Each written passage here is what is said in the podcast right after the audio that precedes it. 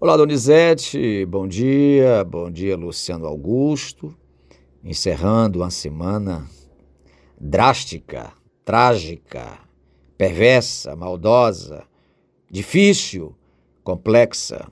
A pergunta que todos nós fazemos é uma só: como isto vai acabar? E quando isto vai terminar? Hoje é sexta-feira, precisamos organizar a nossa agenda, já que, se não arrefecer o ímpeto deste espírito invisível, invisível chamado coronavírus, seremos obrigados a fechar todo o comércio, toda atividade e nos trancafiar dentro de casa como já estamos.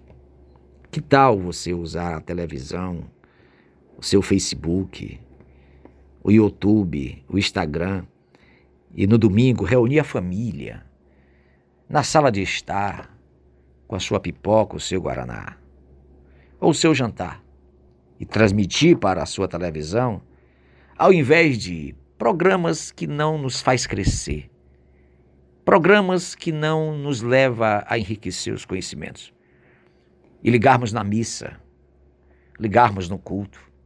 Não é possível que nem no momento deste, em que todos estamos violentamente candidatos à morte, a gente não pare para algumas reflexões, algumas interrogações. Ouvir a palavra do padre, ouvir a palavra do pastor, parar, medir, refletir, parar de criticar Parece que o espírito do coronavírus é fichinha diante do espírito da antagonista que tomou de conta de todos nós. Nada ou tudo que é feito, a gente tem que pôr defeito. Estamos doentes.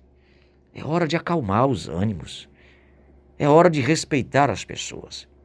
É hora de olhar para os muros, para os limites, para as normas e para as leis. É hora de nos humilharmos é hora de olharmos para Deus. Então aproveite o final de semana.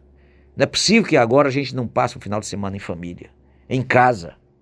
Não é possível que agora não tenha mais o almoço em família, o jantar em família, o café em família. Não é possível. Oh, meu Deus do céu.